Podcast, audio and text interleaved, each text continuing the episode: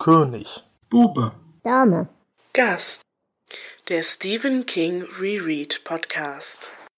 Hallo und herzlich willkommen zu einer weiteren Sonderfolge des König Bube Dame Gast Podcast.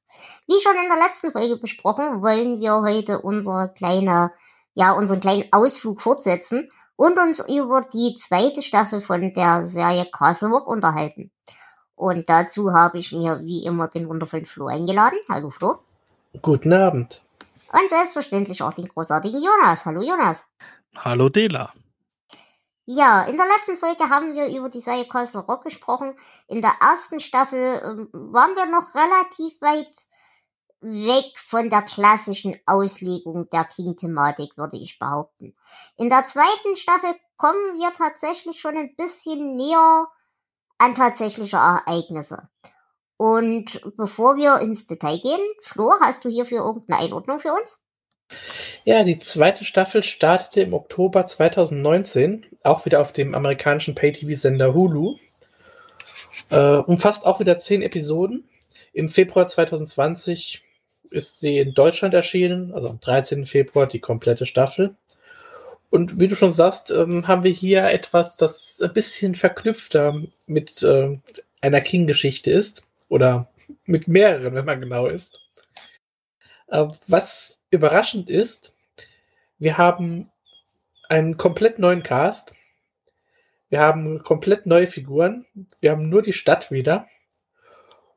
Und wir haben auch so ein bisschen andere Art, die Geschichte zu erzählen. Während die erste Staffel noch so, ja, in dem Bereich Mystery, Horror ging, haben wir hier doch größtenteils einen, einen Psychothriller.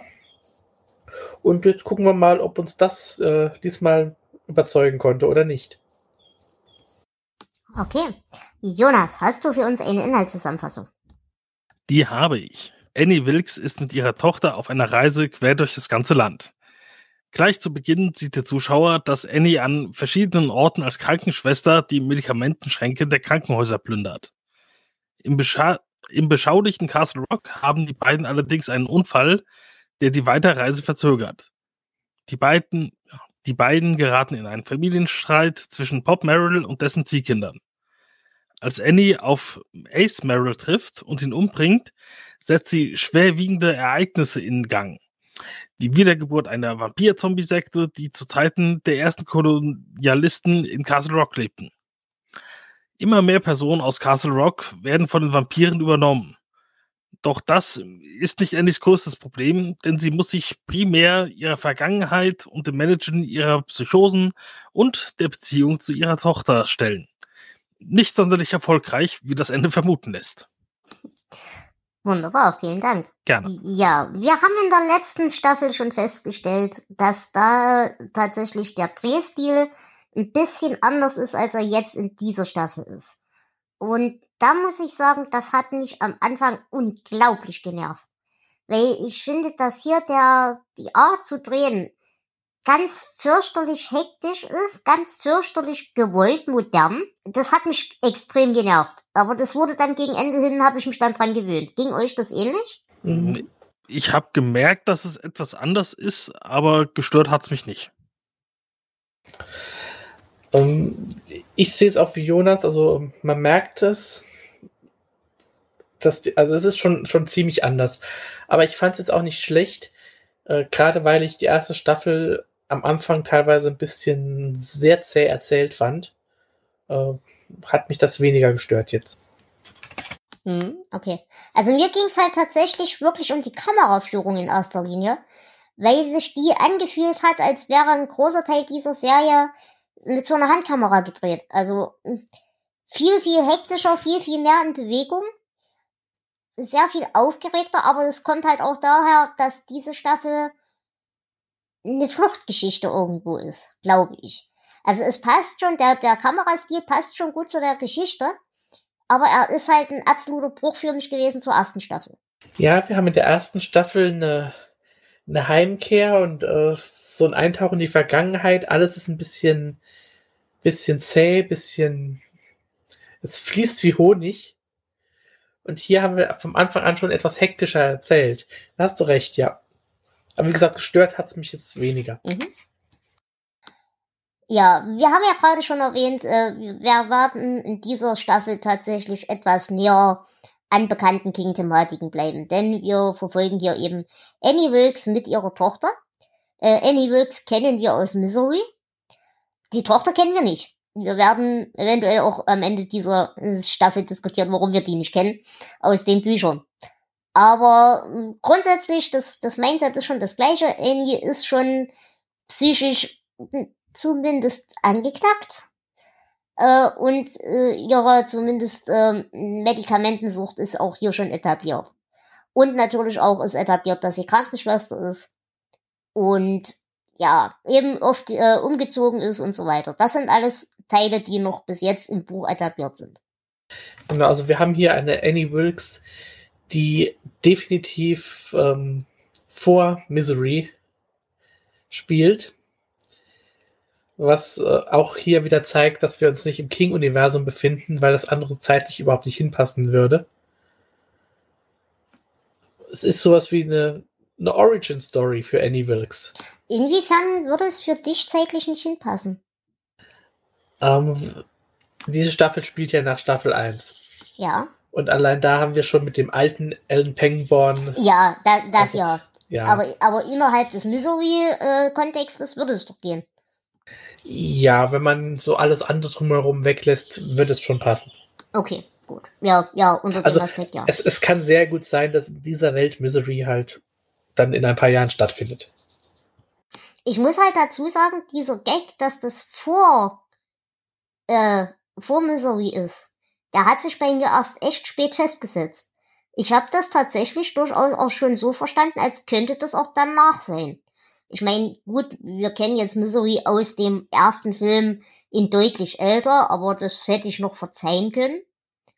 Und die Existenz des Kindes hätte ich jetzt unter künstlerischer Freiheit verbucht. Aber mh, mit diesen ganzen Hinweisen auf den Autoren oder auf diesen Menschen, der sie da verfolgt in ihrer Psychose, das hätte auch ganz gut gepasst nach Missouri, weil es ja nicht geklärt ist im Buch, ob sie wirklich tot ist. Hm, Ja, wobei, äh, du sagst ja, der Autor, das erfährt man ja im Laufe der Geschichte, was es damit auf sich hat.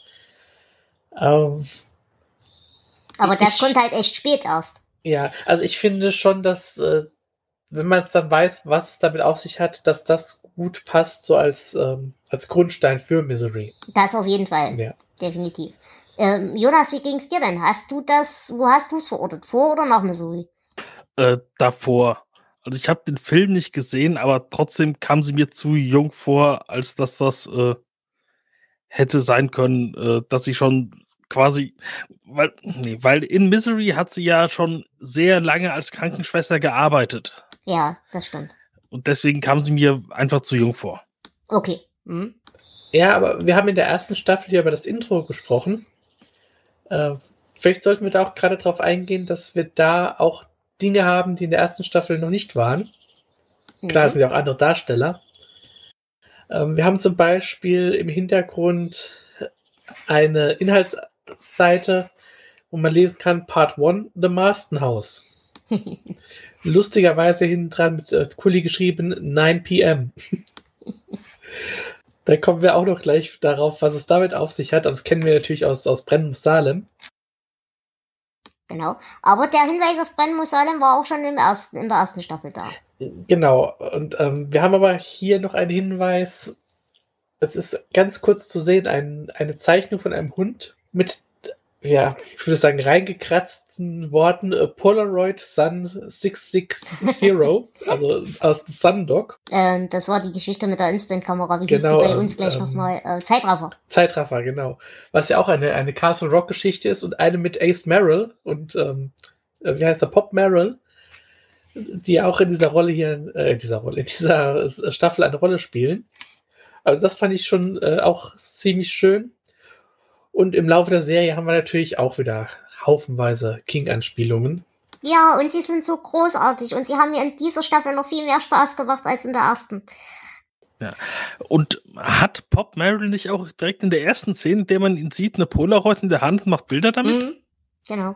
Genau. Und es wird auch ganz zeitig auf äh, Leland Gaunt äh, referenziert, dass es da eben schon mal andere Arten von Geschäften gab und so.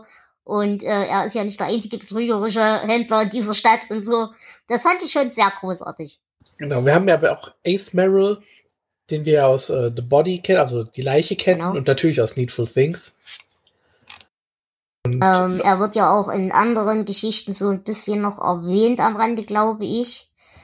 ja, in ähm, Nona, glaube ich auch. Genau, ähm, und in.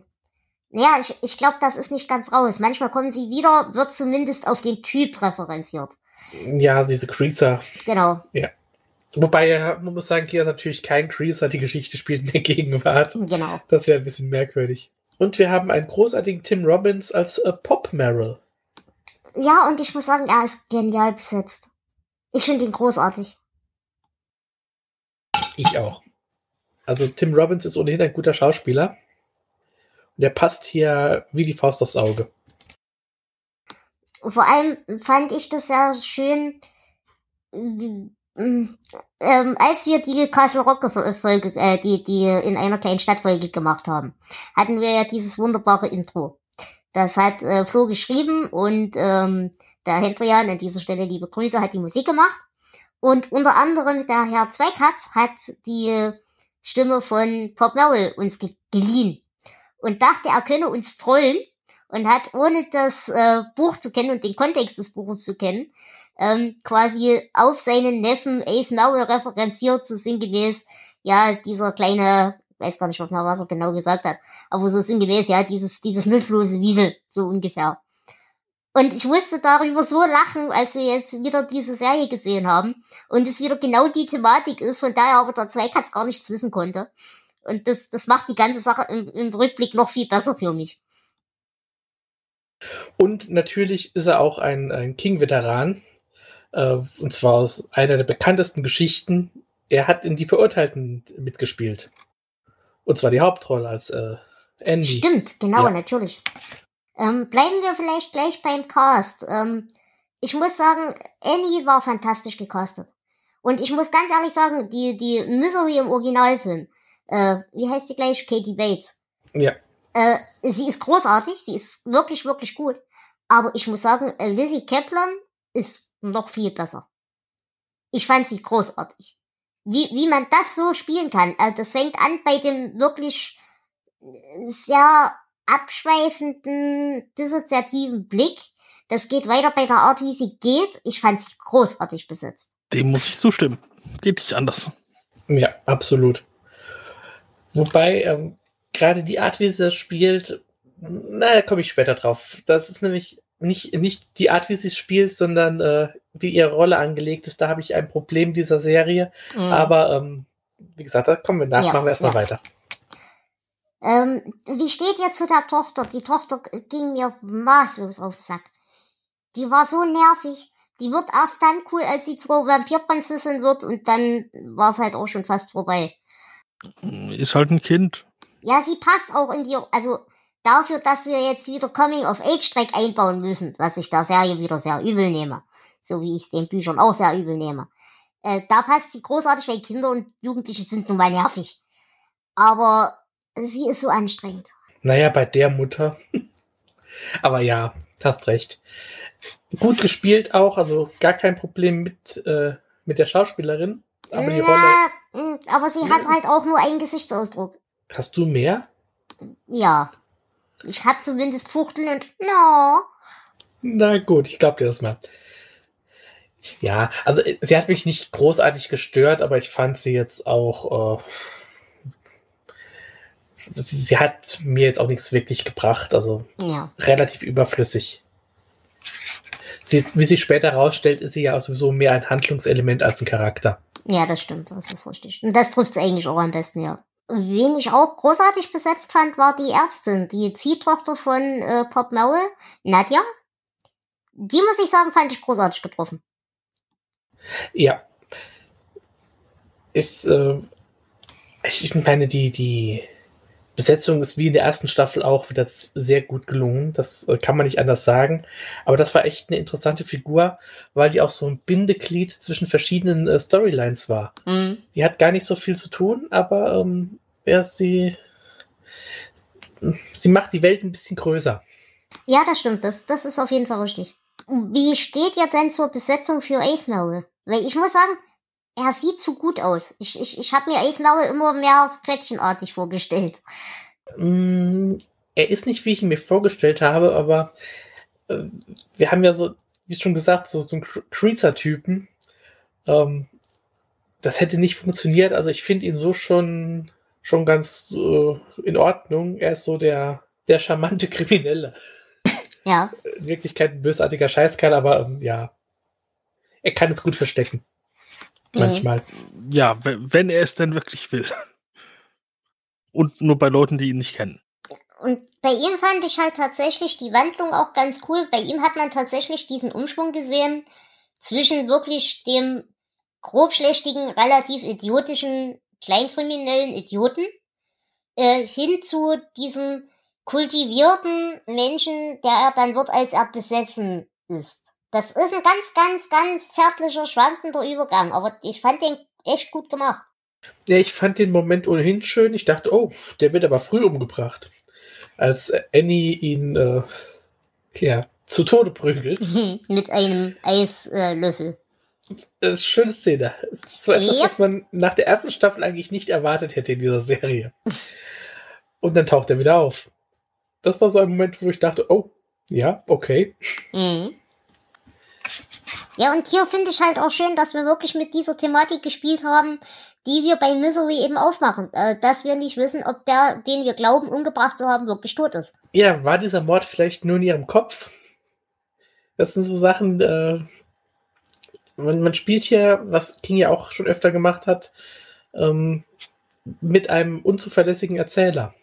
Genau. Ja, ähm, und dann habe ich noch eine Frage, weil das weiß ich wirklich nicht. Der Bruder von Ace Merrill, wird der in irgendeiner Form in den Büchern, kommt der vor, gibt's den?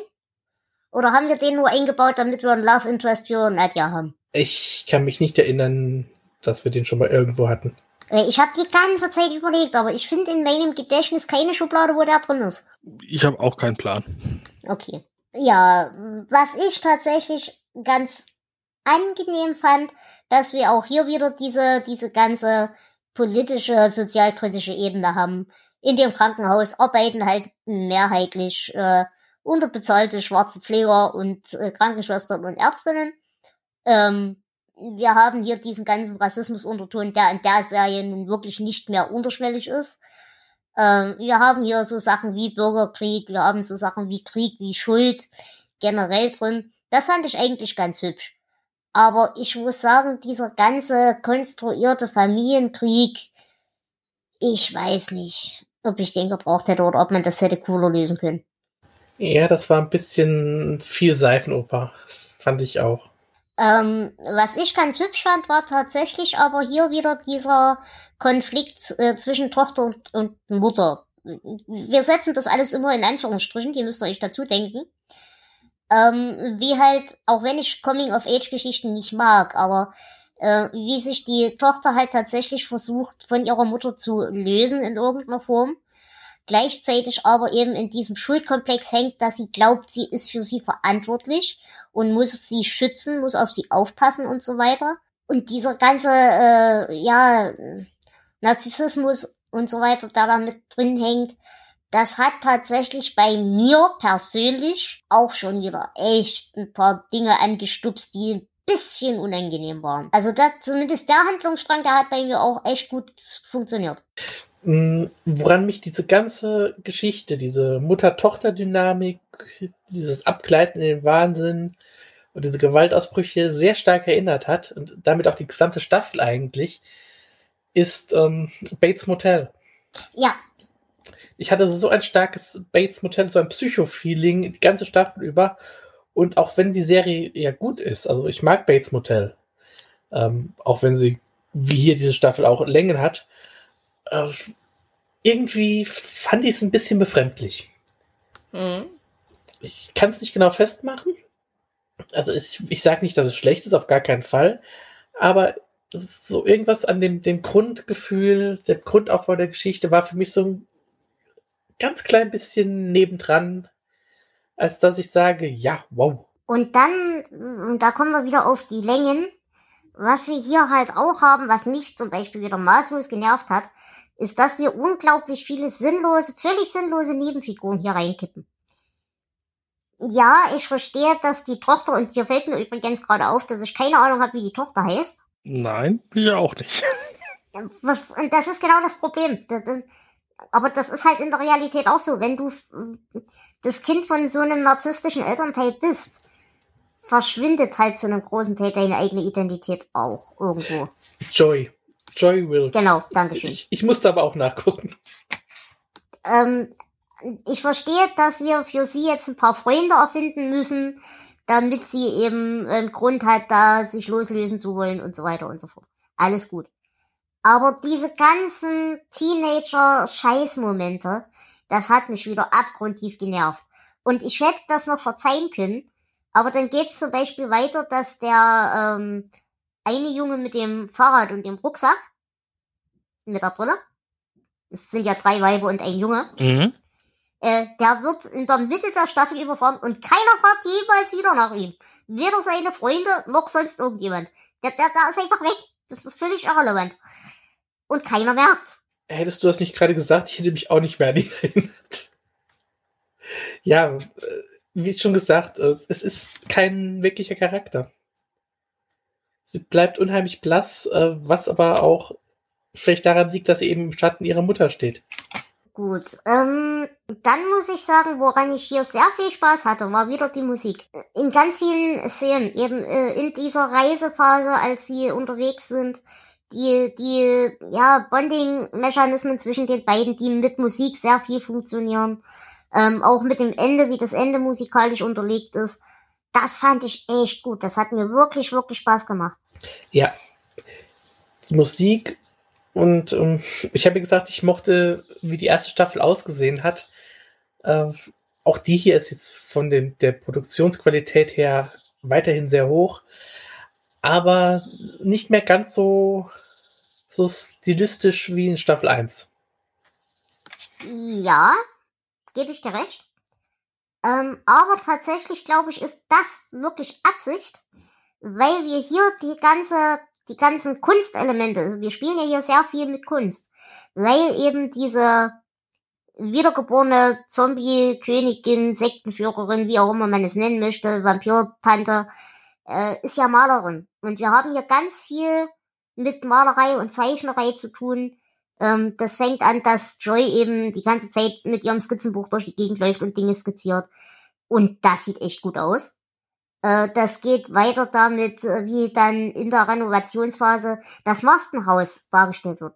Und diese, dieses, dieses Kunstwerk, dieses Wandgemälde, ich will das haben. Ich will das in meiner Wohnung hängen haben. Das sah so geil aus. Und ich glaube, dass wir das eben darauf so Scheinwerfer richten. Ähm, ist, glaube ich, ganz gut, dass wir dann den Rest der Serie, den profanen Teil in Anführungsstrichen, dann ein bisschen zurücknehmen in der Stilisierung. Hm, ja, kannst du recht haben. Das klingt zumindest sehr schlüssig. Wie hat euch denn dieser ganze Teil gefallen mit dieser Vampir-Sekten-Geschichte? Weil wir springen, springen ja hier auch wieder zu zwischen den Zeitebenen. Ähm, wir haben das aktuelle Castle Rock, wo eben dieser ganze, ja, mittel, mittelschwere Bürgerkrieg tobt zwischen diesen, zwischen dieser einen Familie. Ähm, und wir haben eben diese, diese Pilgerkolonialisten-Zeit. Und da muss ich sagen, an der Phase habe ich auch wahnsinnig viel Spaß gehabt. Ich mag zum Beispiel voll diese, diese Hexe, diese Anführerin. Die war auch großartig gecastet, finde ich. Ja, es war, in der ersten Staffel hatten wir ja ähm, The Queen und dieser Staffel hatten wir zwei solche herausragenden Folgen. Und das eine war diese, die in dieser Vergangenheit spielt und die uns diese, diese ganzen, diesen ganzen Kult, die Geschichte erzählt. Das fand ich auch ziemlich cool und ähm, auch total geil besetzt wieder. Also die Figuren haben mich total gepackt. Es hat mich, als die Folge losging, etwas rausgerissen, weil sie halt wirklich was ganz anderes ist als der Rest der Staffel. Aber im Nachhinein äh, hat es doch einige Sachen klarer gemacht und ich fand es ziemlich geil. Und hier fand ich halt vor allem auch cool, dass wir hier wieder diese Zikaden-Symbolik drin haben. Und da sind wir halt wieder bei dem ganzen, der Zyklus des Bösen, der Zyklus des Natürlichen, ähm, das Böse als Naturgewalt.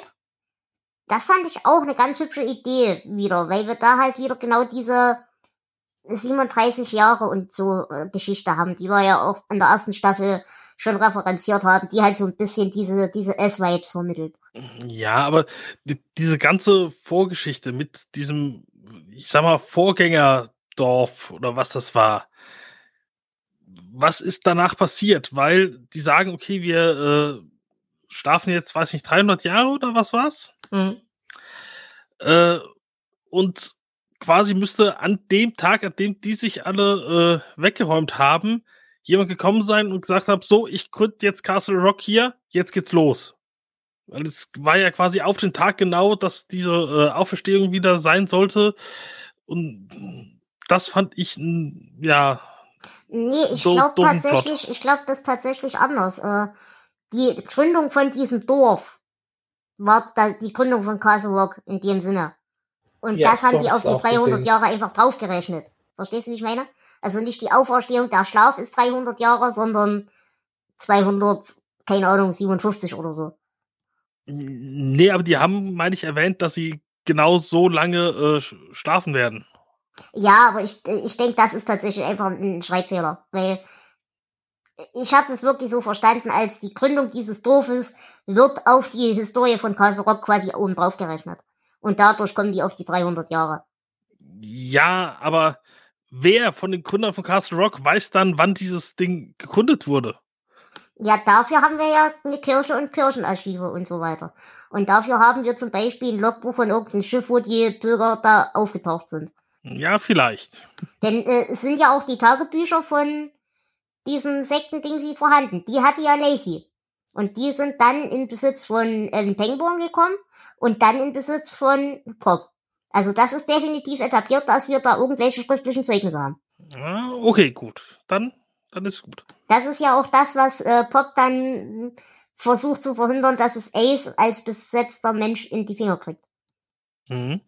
Also es ist äh, wie in Staffel 1 ist ja auch hier wieder die siebte Folge, die so rausfällt. Und ähm, wir haben ja hier auch einen Rückkehrer aus der ersten Staffel in dieser genau. Vergangenheitsgeschichte. Und das fand ich, äh, auch wenn es echt keine wirkliche Verbindung gibt, trotzdem ziemlich interessant. Also wir haben, ähm, wer ist da? Bill Skarsgård wieder, der in der ersten Staffel ja The Kid gespielt hat. Und naja, hier auch wieder The Kid spielt, oder wen spielt der? Was? Naja, ich habe die Theorie. Äh, denn wir sehen ja auch die Hexe, also diese Anführerin aus dieser Sekte. Die sehen wir auch in der ersten Staffel. Denn als sie in dieser Schwachstelle rumlaufen, sieht Molly die vor sich stehen. Das heißt, wir haben hier wirklich diese, diesen Treffpunkt. Und ich kann mir tatsächlich vorstellen, wenn das halt, sagen wir, in einem Zeitraum von 37 Jahren geht, dann kann ich mir das auch vorstellen, dass das in einem Zeitraum von 300 irgendwas Jahren geht. Ähm, dass sich also tatsächlich die Kids in irgendeiner Form immer Zeitreisender, na, also äh, Portalnutzender war Egal, ob er jetzt wirklich der Antichrist ist oder nicht, das ist erstmal komplett zweitens. Ähm, und dass er quasi dieser jungen Frau über den Weg gelaufen ist, als sie am verzweifeltsten war. Und sie in ihrem religiösen Wahn, den wir ja in der ersten Staffel schon thematisiert haben, bei anderen Leuten, äh, dann einfach sich daraus gedacht hat, sie hat jetzt eben einen Engel gesehen. Wir bauen da jetzt eine lustige Geschichte draus, wie ich meine Kolonie erlöse. Äh, sie bringt ja dann auch hier Früchte und Sonnenblumen und Zeug und sagt, ähm, was ich tatsächlich schon wieder als kulturelle Neurose bezeichnen könnte, wenn ich es wollte. Die sind halt alle im Hungerdelirium und wollen halt gerne eine Lösung. Und das erklärt mir halt auch, warum die sich dann doch recht schnell wegräumen müssen. Weil eben das doch nur Fantasienahrung ist. Also ich glaube tatsächlich, in, in der Logik dieser Geschichte konnten die sich über den Weg laufen das ist eigentlich so ein Moment, wo ich wieder mir wünschen würde, wir hätten mehr so diese zwei Staffeln. Ja. Weil das ist, was hätte noch passieren können? Wo hätten wir diese Figuren noch äh, treffen können? Welche Verbindungen gibt es? Das ist eigentlich das, was, was man gerne wissen möchte. So interessant die, die Haupthandlungen auch sind, so dieser Hintergrund, da hätte ich einfach viel lieber noch was gehabt. Ja, und das geht halt weiter. Das sind ganz viele offene Enden gewesen. Ähm, zum Beispiel als Ace Merrill die Immobilienmaklerin umbringt. Das ist übrigens eine andere an der Stelle. Oder soll das Molly sein? Das habe ich nicht verstanden. Die, die ihm das Mastenhaus verkauft. Ich würde sagen eine andere, weil, äh, also ich glaube, sie hätten einen Charakter wie Molly nicht so, ja, mit einer anderen Schauspieler einfach so Ja. abgeschrieben. Äh, als er die zum Beispiel dann wegfängt und so, dann fragt er noch so ganz bestimmt, ob sie noch Kinder haben kann und so weiter. Das hätte ich mir halt auch gewünscht, dass das irgendwie thematisiert wird. Dass die eben nicht nur sich gegen, also die, die, die alten Bürger, die neuen Bürger besitzen können oder besessen können, ihr wisst schon, was ich meine. Ähm, sondern dass das dann eben tatsächlich auch eine Gründung einer neuen Generation möglich macht und so weiter. Das hätte ich mir viel mehr im Detail gewünscht, wenn wir schon diese Anspielungen reinbringen. Und das ist halt leider überhaupt nicht passiert. Das ärgert mich. Ja, und äh, dann die, wie diese ganze Geschichte dann weitergeht in den letzten drei Folgen bei dieser Parade. Übrigens habt ihr gemerkt, dass bei der Parade Christine, äh, Parade Christine mitfährt. Nein, das habe ich nicht gesehen. Aber das fand, ist gut. äh, fand ich auch ein süßes Detail. Ähm, ich fand es interessant, aber dass diese ganze Geschichte, die ist ja eigentlich über die letzten drei Folgen gezogen, fand ich wieder zu weit ausgewalzt. Mm, ja, schon. Aber wir haben vorher ja noch eine äh, spezielle Folge, und zwar die, in der wir Annies äh, Hintergrundgeschichte kennenlernen. Mit Mm. ihrem Vater und diesem Babysitter. Äh, ich habe vergessen, wie sie heißt, aber sie wird gespielt von äh, Sarah Gaden, die in 112263 die Sadie gespielt hat. Mm. Also auch eine King-Darstellerin. Und auch diese Folge fand ich auf einer psychologischen Ebene sehr interessant. Ja. Weil hier wirklich sehr viel aufgerollt wird und es so ganz viele Aha-Momente gibt. Und zwar nicht nur für diese Staffel, sondern auch für Misery, was hier noch kommen wird. Mhm. Ja, das auf jeden Fall. Und vor allem fand ich hier auch hübsch, ähm, also mich hat die, die Mutter zum Beispiel auch extrem an die Mutter aus Carrie erinnert. Ja, mich auch. Und ich muss sagen, die junge Annie war auch echt gut besetzt. Ja. Und auch dieses, ähm, was die Mutter hat, dieses, dieses, es gibt nur böse oder gut.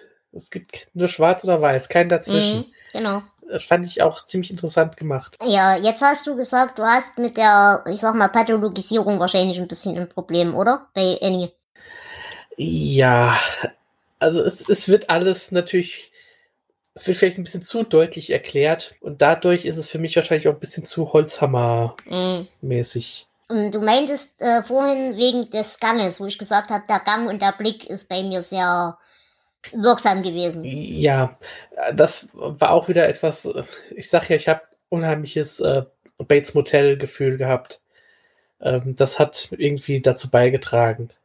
Hm. Also ich habe auch hier Annie Wilkes und Norma Bates äh, wären fast austauschbar für mich. Ja, das stimmt, da hast du recht. Gucken wir nicht sogar in irgendeiner Szene Psycho an? Hm, das weiß ich gar nicht mehr. Ich bin mir, also in irgendeiner King-Serie war das letztens. Ich glaube ja, es war hier. Sie guckt auf jeden Fall, in, ja, natürlich, sie guckt in irgendeiner Szene äh, Psycho an, als er äh, unter seinen ausgestopften Vögeln sitzt und über die Theorie des freien Willens philosophiert. Genau. Ich erinnere ich mich zwar nicht mehr dran, aber das erklärt natürlich auch sehr viel. Gut. Ähm, woran ich wirklich Spaß hatte, und das ärgert mich auch zu Tode, die ganze Geschichte um das Marstenhaus, die macht mir wahnsinnigen Spaß.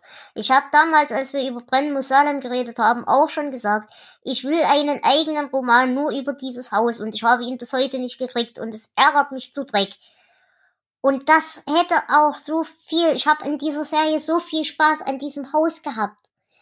Und es blieb trotzdem so dünn und das ärgert mich. Ich, ich hätte, Ich verstehe genau, was du meinst.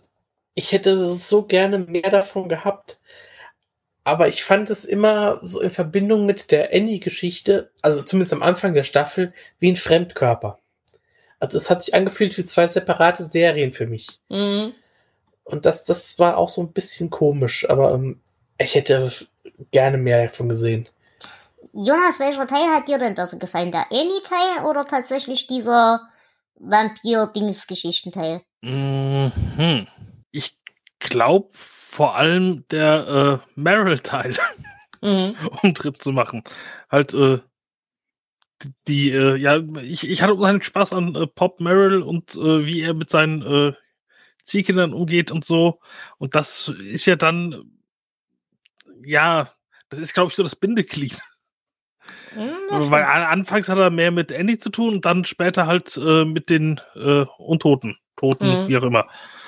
Und ich fand halt hier auch die Thematisierung von Krankheit echt schön. Er ist ja, er ist ja schwer krank, er ist äh, an Krebs erkrankt und auch wohl relativ weit nervös schon. Und wie er eben damit umgeht und mit wie viel Würde so ein kleiner Halbstraßengangster die ganze Sache trägt, das fand ich großartig. Das hat mir echt Spaß gemacht. Alleine als er seine Beerdigung seine, seine Totenwache feiert, das war großartig. Ja, das war cool. Ja.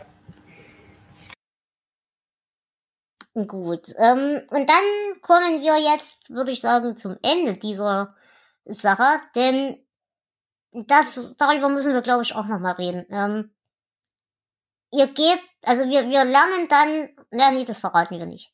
Äh, die ganze Vorgeschichte von Annie, äh, guckt euch selber an, die ist ganz unterhaltsam und hübsch.